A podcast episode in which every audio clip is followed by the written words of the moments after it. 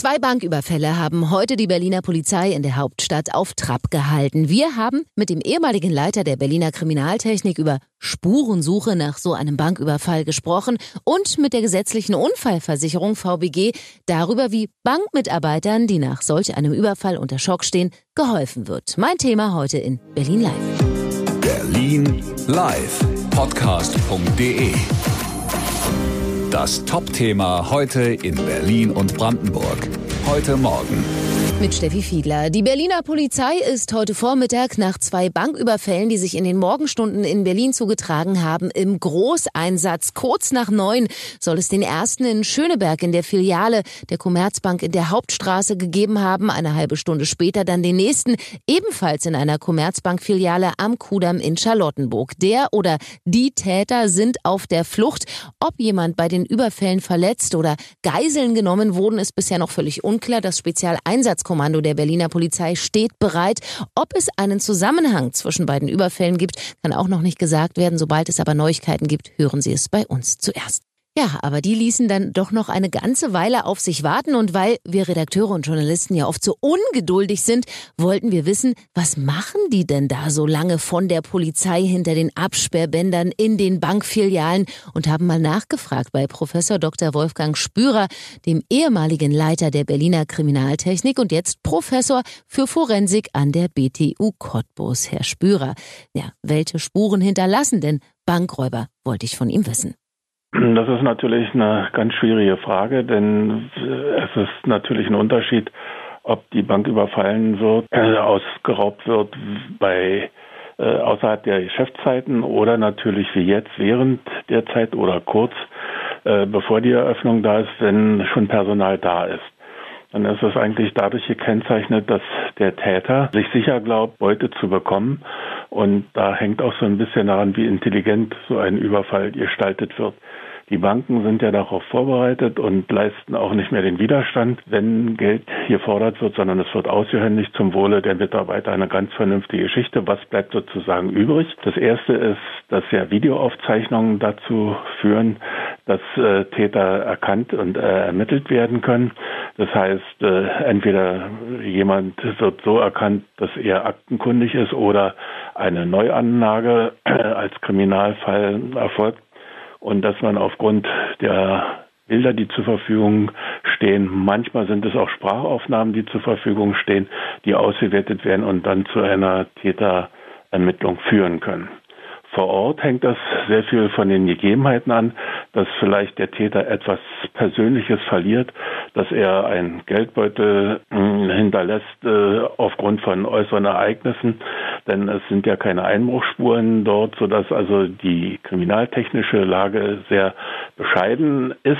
Aber sie ist deswegen auch so wichtig, diese Daten aufzunehmen, weil ja der Täter kein Einzeltäter sein muss, sondern vielleicht schon in einen bestimmten Modus operandi die Bank überfallen hat, der anderorts vielleicht bisher noch nicht so aufgeklärt werden konnte. Und da gibt es eben eine Chance, dass es die akribische Aufarbeitung am Tatort eben dazu führt, dass man vielleicht mehrere Fälle zusammenfassen kann und auf diese Art und Weise Erkenntnisse zusammenführen kann, die dann zu einer Täterermittlung führen. Mhm.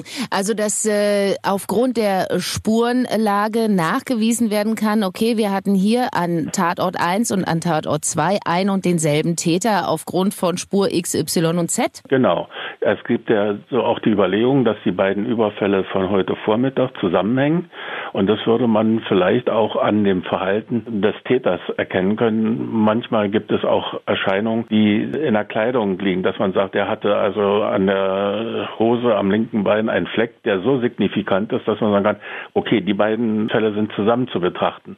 Oder man erkennt ein Gehverhalten, was ungewöhnlich ist, was zur Täteridentifizierung führen kann. Also es ist, die Videoaufnahmen sind hier also im Grunde genommen das Kernstück, neben den Zeugenaussagen, wenn es dann welche gibt. Aber bei den Zeugenaussagen wissen wir auch, dass der Schock, in dem diese Situation erlebt wird, auch nicht immer zu klaren Aussagen führen kann. Das ist ganz zwangsläufig so, aber wertvolle Hinweise können darunter sein. Deswegen ist auch die Zeugenvernehmung so unheimlich wichtig, die dann möglicherweise zur Ergreifung eines Täters führen. Hm. Also irgendwie weiß doch jeder, dass es eine Überwachungskamera bei so einer Bank gibt. Und trotzdem äh, wird so ein Banküberfall gestaltet. Ja, ich kenne ja die Herausforderung, wenn ich in eine Bank gehe. Deswegen wird in den seltensten Fällen das Gesicht frei sichtbar sein. Oder man hat vorher ausspioniert, welche Kameras es denn gibt.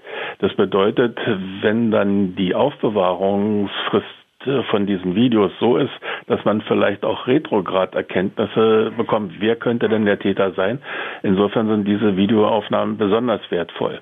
Aber äh, es gibt auch eben äh, die Vermummung oder die Verhüllung von, von Dingen, dass man das Gesicht so weit äh, reduziert äh, hinsichtlich der Erkennbarkeit, dass es eben schwierig ist, überhaupt jemanden da rauszuhauen. Ich klebe mir vielleicht auch ein Bart an, mhm. um äh, so etwas zu finden. Also Täuschung und äh, ist in der Situation sicherlich für den Täter essentiell nicht erkannt zu werden. Okay, aber in allererster Linie, wenn die Kriminaltechnik da jetzt reingeht, dann sichtet sie also natürlich wahrscheinlich nicht vor Ort das Videomaterial und befragt Zeugen.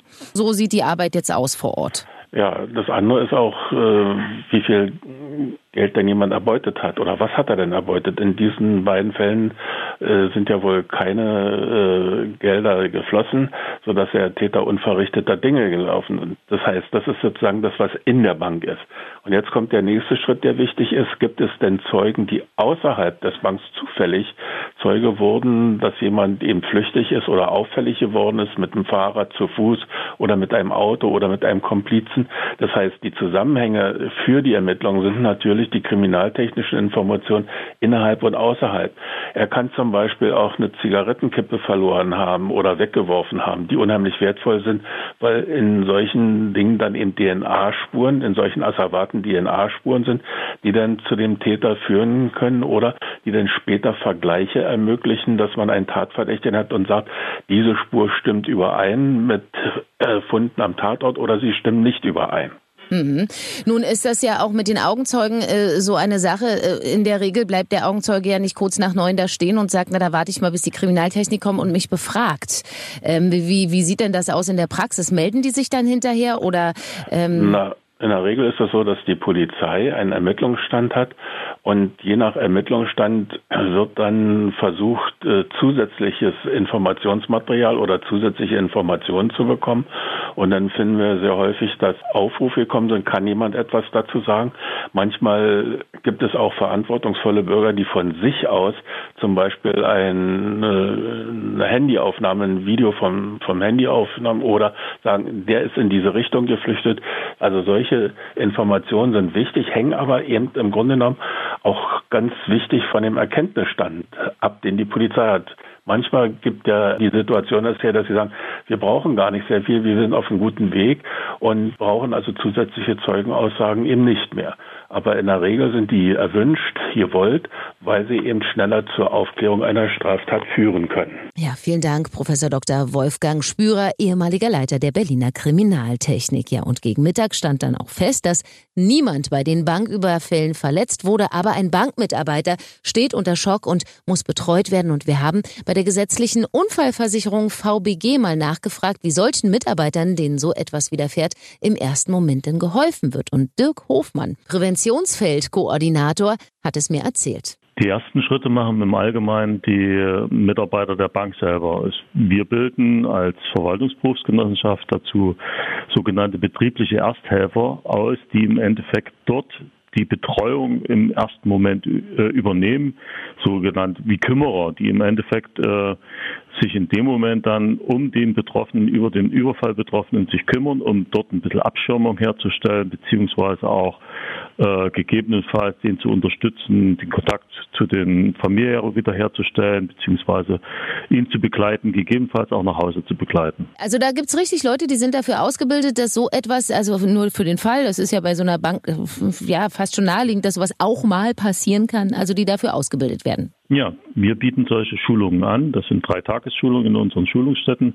Das heißt aber nicht, dass wir Psychologen da oder ausbilden. Das können wir nicht, das wollen wir auch nicht. Das ist überhaupt nicht auch der Sinn, sondern sie sollen sich darum kümmern, dass äh, der Alltag für den so schnell wie möglich wieder eintreten kann, dass im Endeffekt geholfen werden, dass sie äh, Kontakte herstellen können zu den Traumatologen, die im Allgemeinen dann eben auch von dem Unternehmen gestellt werden und äh, wenn es denn notwendig ist, auch von unseren Psychologen und Traumatologen, die wir vertraglich gebunden haben, dann eben mit betreut werden können. Mhm, genau, dazu komme ich gleich. Ich habe aber noch eine Frage. Wenn nun der Ersthelfer aber selber in der Bank mit war, ähm, ist der vielleicht gar nicht in der Lage zu helfen? Das fällt mir bloß gerade ein. Oder kommen die von woanders, die Ersthelfer? Also im Allgemeinen kommen sie von den vorgesetzten Stellen, also von den Hauptstellen. Also es ist selten so, dass ein Erstbetäufer dann dort schon mit betroffen ist. Und selbst dann hat es, ist es häufig so, dass die Bank mehrere hat und somit auch äh, entsprechend reagieren kann. Gut, und mhm. jetzt stellen wir uns mal vor, ähm, dieser Angestellte kommt über diesen ersten Schock nicht unbedingt hinweg. Der Schock sitzt tiefer und der Angestellte braucht wirklich auch länger, äh, längerfristig Hilfe wegen posttraumatischer Erlebnisse und so weiter. Mhm. Wie mhm. helfen Sie denn da weiter? Wir helfen direkt nicht weiter, sondern im ersten Moment ist das Unternehmen diejenigen, die dort äh, mit Traumatologen sofort in Kontakt treten. Die bieten im Allgemeinen den Unfallopfern ein sofortiges Gespräch an, also solche probatorischen Sitzungen, wo es im Endeffekt erstmal darum geht, über dieses Erlebte sprechen zu können, gegebenenfalls das Ganze verarbeiten zu können, um dann eben nicht in eine posttraumatische Belastungsstörung zu fallen. Sollten diese ersten Sitzungen aber eben nicht ausreichen, bei den betrieblichen, also bei den von der Bank gestellten Traumatologen, dann springen wir ein und sagen, okay, jetzt kommt die professionelle Hilfe durch unsere Psychologen und Traumatologen. Das ist fest eingebunden in ein Verfahren, weil wir dieses Jahr nun leider, zwar nicht mehr so häufig, aber immer mal wieder haben. Ja, vielen Dank, Dirk Hofmann von der gesetzlichen Unfallversicherung. Und dann gab es am Nachmittag auch endlich neue, frische Informationen von der Berliner Polizei zu den Banküberfällen. Nein, die Polizei hat den oder die Bankräuber zwar noch nicht gefasst, aber sie konnte inzwischen sagen, dass es jeweils ein Täter war, der die Banken überfallen hat. Die eine eben in der Hauptstraße in Schöneberg, die andere am Kudamm in Charlottenburg. Sie prüfe aber noch, ob es derselbe Täter war, der beide Banken überfallen hat.